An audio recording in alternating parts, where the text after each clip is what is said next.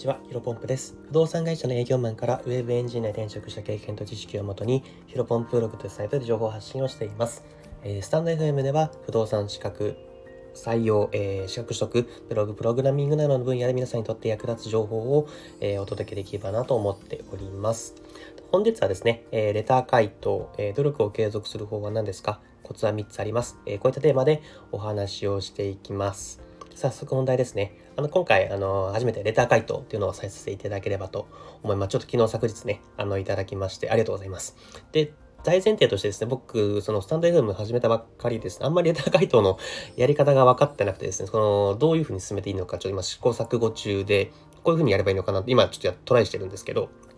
あの、もしなんか、こういうやり方が正しい、まあ、ね、正しいとかないとは思うんですけど、もしあれば、あの、コメント欄とかで教えていただけると嬉しいです。でですね、あのー、今回レターを送っていただいた人に、えっ、ー、と、僕がまたレターで質問をして、あの、お名前と、えー、質問内容出してもいいですかというふうに、えっ、と、質問をして、ぜひリーダージブですよというふうにいただいたので、え放送さ放送させていただきます。でですね、他の方もあの質問などとか、あの、あったらレターを送っていただければと思います。まあ、その時にですね、あの、レターの内容を公表してもいいのか、お名前を出してもいいのか、もし、あの、お名前が難しかったら、イニシャルで、あの発表できればと思ってますので、えっ、と、明記していただけると嬉しいです。じゃあ本日のですね、レターいただいた方ですね、えー、ルイさんって方ですね。えー、っと、大文字の R に小文字の UI、ローマ字でルイさんですかね。はい。えー、いただいたレターを一部予約して読み上げます。えー、ヒロポンブラジオいくつか聞かせていただきました。とても良い声で内容が入ってきやすくて素敵だなと思いました。ありがとうございます。で、せっかくなので質問です。現在個人で活躍されていて、過去の経歴を拝見拝見させていただくと、かなりの努力家だという印象を持ちました。放送でも努力についてお話をされていましたが、努力家だなと思われるような努力を継続する方法は何ですか、えー、結果がついてくるような努力を継続できるコツはありますか？というこういったレターでしたね。あの、本当にありがとうございます。あの逆に、こういうあのレターをいただけるとですね、あの、僕のモチベーションが上がって、逆によりスタンド FM の、えっ、ー、と、これで継続できる、あの、気持ちになります本当にありがたいので、ぜひ、他の方も送っていただけると 嬉しいです。あの、いい声なんでね、あの、内容入ってきやすくて、ありがとうございます。そういただけると、なんかね、僕すごくカミカミなんで、引き続き、もっといい声というか、もっと聞きやすい、えっ、ー、と、話し言葉で伝えていきたいなと思っています。で、まあ、ちょっと話ずれましたが、えっ、と、要はあれですね、えー、努力を継続できる方法は何ですかという質問ですね。ありがとうございます。でですね、途中で結果がついてくるような努力を継続できるコツはありますかってことだったんですけど、やっぱ結果がついてくるのはですね、あの、時代の流れとかタイミング、あとは運もかなり強く、えっ、ー、と、連動してくるかなと思ってまして、例えば僕は、今未経験、不動産の営業マンから、えー、未経験のウェブエンジニアに転職することができましたけど、多分、その3年後とかだともうウェブエンジニアこういう今ブームじゃないですか。え、ー、と、ブームでかなりもう転職自体が厳しくなってるので、まあ、今の時代だからこそ、まあ、うまく転職できたんじゃないかなと思ってるんで、やっぱり、あの、こういったとこ、結果出るっていうのは、あの、かなり、なんだろうな、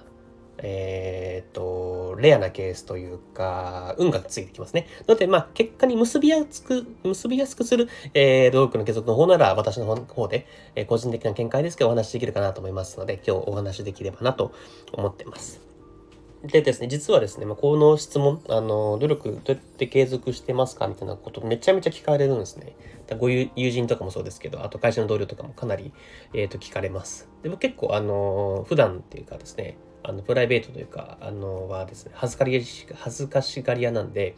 あの、まあ、聞かれた時に、まあ、気持ちっしょみたいな感じでいつもうちだけで答えてるんですけど、まあ、今回はですね、あの、スタンド FM さんなんで、あの、しっかりと真面目に、えっ、ー、と、具現化、うん、明文化あちょっともしっかり、あのー、伝えていきたいなと思っております。でですね、まあ、タイトルにもある通り3つあります。まず1個目はですね、えー、モチベーションに頼らない仕組み作りを意識する。まあ、これはですね、以前あの放送させてもらった、えー、習慣は21日で作れる、3週間我慢してやってみようという、まあ、放送で詳しく、えー、と言ってます。まあ、ぜひこっちを聞いてもらえばと思うんですけど、まあ、ここで話してる内容はですね、今簡単にお伝えすると、まあ、人は何か新しい、えー、ことを始めた時に、有意識から無意識な状態、まあ、意識をして何かこれやろうと思った状態から、まあ、無意識、何も意識せずに、まあ、習慣的に、えー、なれるようなことになるまで約21日間かかるみたいなんですね。で、これをまあ、えー、まず3週間は我慢してやってみようというお話でして、あの、まあ、要はね、いろいろ努力とか、なか継続とかありますけど、あの、習慣にしちゃえば絶対でできるじゃないですか。例えば、なんか皆さん、毎日歯磨きやりますよね。なんか今日、例えばちょっと右腕とか左腕こう持ち上げて、左右にスライドするのがめんどくさいから、今日歯磨きいっかとかなんないじゃないですか。それはやっぱり歯磨きが習慣になってて、なんかやるやらないじゃなくて、もうやるやるみたいな感じになってるから歯磨きやると思うんですね。まあそういうふうに仕組みで、あのー、習慣化させようと。で、まあそこの、さ以前の放送に書いてますけど、まあ、21日間が続けるのがもの一番苦しいんで、1日から20日間なんですね。なので、まあ、逃げられない環境にすると。まあ、家族とか友人とか恋人とか、えー、まあもちろんですけど、まあ、スタこういったスタンド FM とか、SNS、まあ、Twitter とかで、まあ、今日から何々しますみたいな、これで結果出しますみたいなのに宣言すると逃げられなくなるのでおすすめです で。例えば僕がやってたですね、宅建の例ですね。宅建の大学生にとったんですけど、逃げられない環境を作るために、もちろん周りに、あの友人にも宅建取るわというふうに言ってたんですけど、一番逃げられない方法はですね、あの、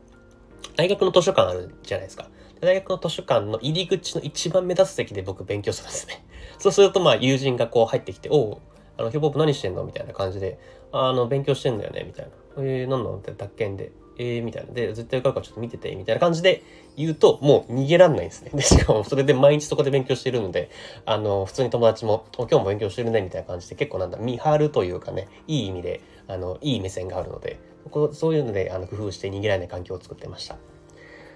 はい。で、二つ目ですね。え、ー、と、次が、え、ー、と、ここからあんま話したことないんですけど、2つ目はですね、目をつぶってこのまま何もしなかった未来を想像するですね。えー、っと、これ、高校の時にですね、60歳ぐらいの、あの、おじいちゃんみたいな感じの数学の先生がいらっしゃったんですけど、その時に僕、その高校、偏差値38の高校にいて、まあ、周りみ、全然勉強してないんですね。それで、結構、自分自身がその大学受験とか、あの、英検とか案件とか勉強する時になんかバカバカらしくなってきて、でどうやったら継続できますかね？みたいな感じで質問したんですよ。そしたらこれを教えてもらったんですね。で、本当に目をつぶってこのまま何もしなかった未来を想像するんですよ。例えば、結構その勉強とかもしてて、このまま何もしなかったらめちゃめちゃ楽だな、みたいな。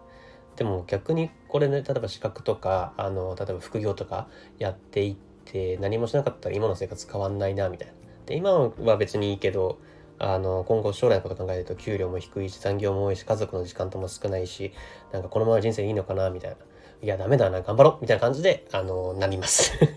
僕だけかもしれないですけど、結構おすすめなんでやってみてほしいです。で、3つ目がですね、あの、モチベーションをアップさせる方法、もしくは維持させるルーティンを持っておく。これが結構大事かなと思います。さっきのですね、まあ、習慣作ったりとか、えっ、ー、と、目をつぶったりとかしても結構無駄な時もあるんですね。やっぱり人間なんで。ちょっとこのま、マジで苦しいなみたいな僕もあります。その時ですね、あのー、やり、あの、なんかルーティンを持っていくと結構いいかなと思ってて、僕20代前半はです結構映画をやってました。映画を見ると、まあ、非日常的な感じになるか、リフレッシュになって、まあ、仕事でもビジネスとか、なんかいろいろ副業とかでも頑張ろうみたいな感じの気持ちになれるとは思うんですね。ただ映画だとですね、やっぱ2時間ぐらい時間取られちゃうんで、あの、そのまま勉強する時間とか何か作業する時間もったいないじゃないですか。最近はですね、僕結構、あの、一番おすすめの方法があって、まあこれは僕だけだと思うんですけど、音楽ですね。音楽を聴く。で、僕、あの、ウーバーワールド知ってますかね皆さん。拓也さんって人がものすごく好きでですね、あの、音楽聴くんですよ。で、あの、結構、その、なんだろうな。頑張れみたいな曲がいっぱいあるステーなんですよ。あの、多分好きじゃないというか、あの、あんまり知らない人はこの話興味ないと思うんですけど、ぜひ、あの、聞いてみてください。プレイングランとか、えー、なんかその、努力して頑張れみたいな話があるんで、それ聞いてもらえると嬉しいです。で、僕、その、まだ CD 音源化されてなくて、ライブしか、えっ、ー、と、あの歌ったことがない、円 EN、大文字で EN っていう曲があるんですけど、この前 M ステで歌ってましたね。マジでもう僕的にはテンションぶち上がりで、あの、良かったんですけど、まあ、円っていう曲を聴くとですね、あのー、まあ、なんだろうな、